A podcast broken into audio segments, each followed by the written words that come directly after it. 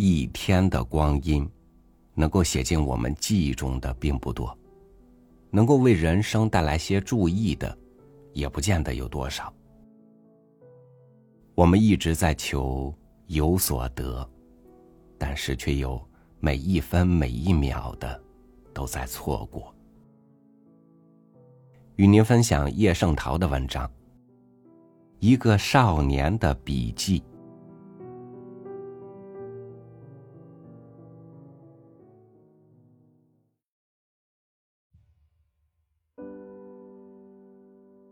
诗的材料。今天清早进公园，闻到一阵清香，就往荷花池边跑。荷花已经开了不少了，荷叶挨挨挤挤的，像一个个大圆盘，碧绿的面，浅绿的底。白荷花在这些大圆盘之间冒出来，有的才展开两三片花瓣，有的花瓣全都展开了，露出嫩黄色的小莲蓬，有的还是花骨朵儿。看起来饱胀的，马上要破裂似的。这么多的白荷花，有姿势完全相同的吗？没有。一朵有一朵的姿势。看看这一朵，很美；看看那一朵，也很美，都可以画写生画。我家隔壁张家挂着四条齐白石老先生的画，全是荷花，墨笔画的。我数过，四条总共画了十五朵，朵朵不一样，朵朵都好看。如果把眼前这一池的荷叶荷花看作一大幅活的画，那画家的本领比齐白石老先生更大了。那画家是谁呢？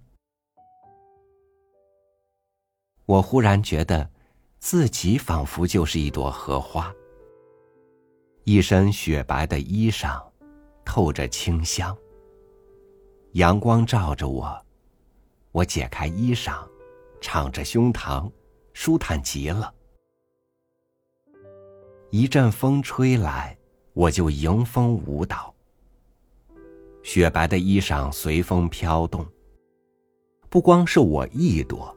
一池的荷花都在舞蹈呢，这不就像电影《天鹅湖》里许多天鹅齐跳舞的场面吗？风过了，我停止舞蹈，静静的站在那儿。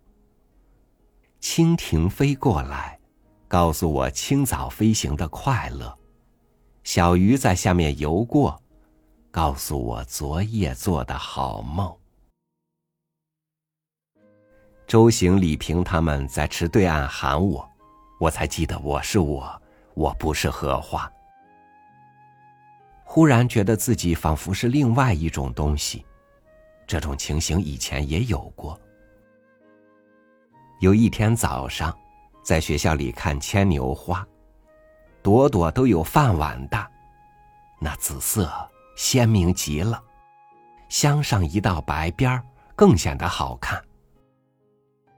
我看得出了神，觉得自己仿佛就是一朵牵牛花，朝着可爱的阳光扬起圆圆的笑脸。还有一回，在公园里看金鱼，看得出了神，觉得自己仿佛就是一条金鱼，胸鳍像小扇子，轻轻的扇着，大尾巴比绸子还要柔软。慢慢的摆动，水里没有一点声音，静极了，静极了。我觉得这种情形是诗的材料，可以拿来作诗。作诗，我要试试看，当然还要好好的想。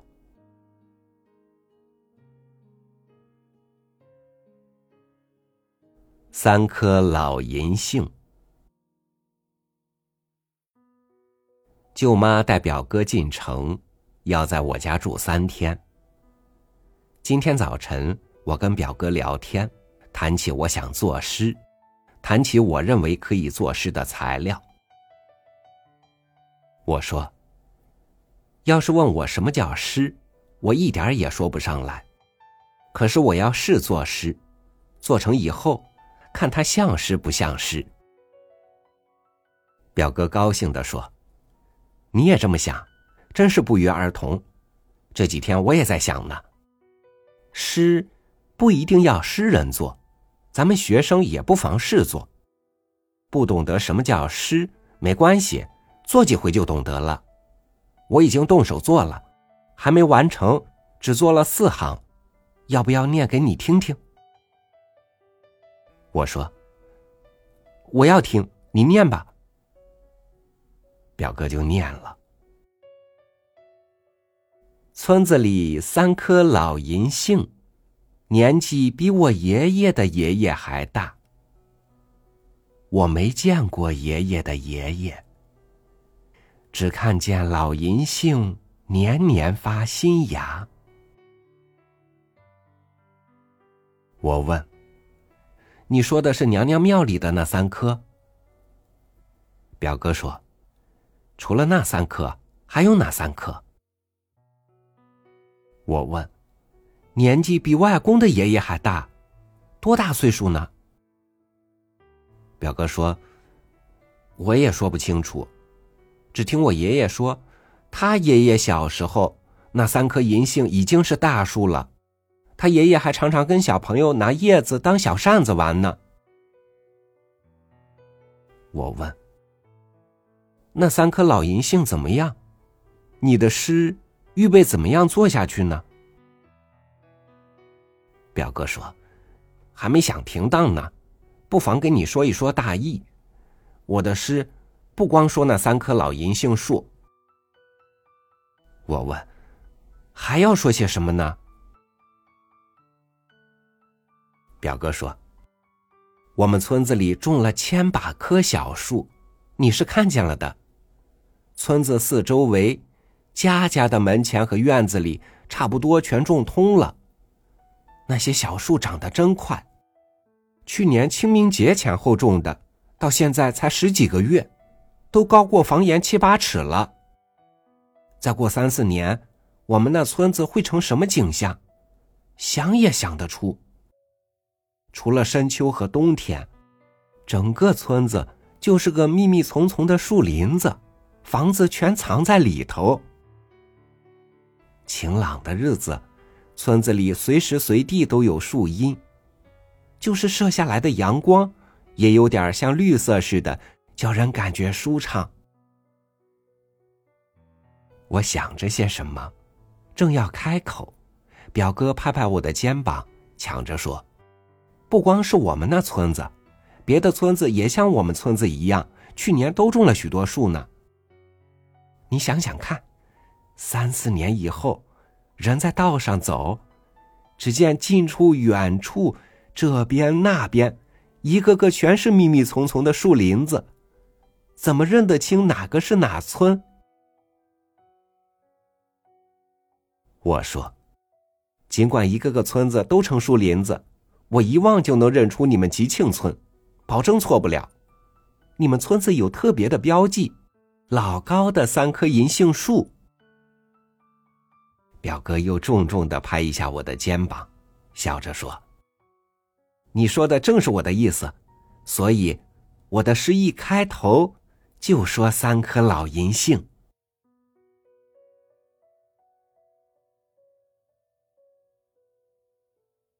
爬山虎的脚，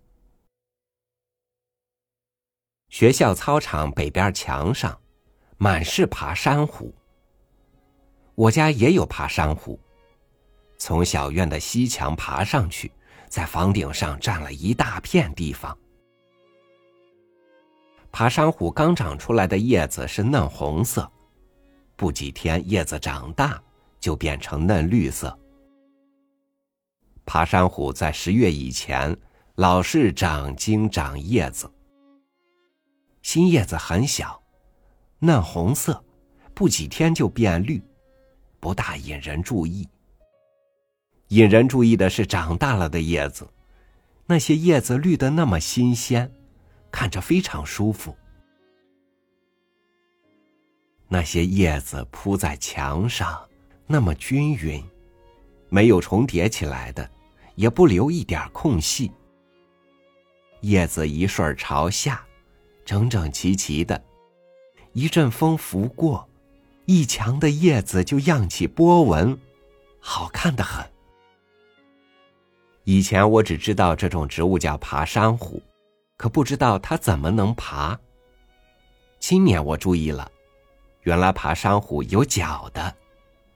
植物学上大概有另外的名字。动物才有脚，植物怎么会长脚呢？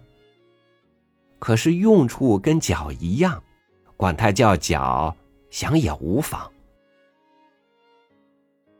爬山虎的脚长在茎上，茎上长叶柄的地方，反面伸出枝状的六七根细丝，每根细丝像蜗牛的触角。细丝跟新叶子一样，也是嫩红色，这就是爬山虎的脚。爬山虎的脚触着墙的时候，六七根细丝的头上就变成小圆片儿，扒住墙。细丝原先是直的，现在弯曲了，把爬山虎的嫩茎拉一把，使它紧贴在墙上。爬山虎就是这样，一脚一脚的往上爬。如果你仔细看那些细小的脚，你会想起图画上纹龙的爪子。爬山虎的脚要是没触着墙，不几天就没了，后来连痕迹也没有了。触着墙的细丝和小圆片逐渐变成灰色。不要瞧不起那些灰色的脚，那些脚扒在墙上相当牢固。要是你的手指不费一点劲儿，休想拉下爬山虎的一根筋。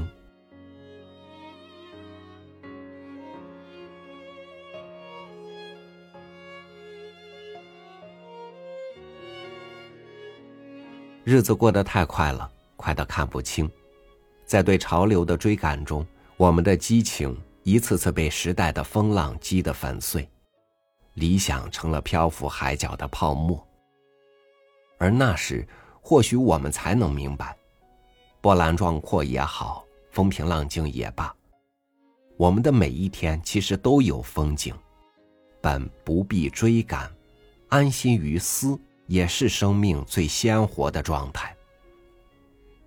感谢您收听我的分享，我是超宇，祝您晚安，明天见。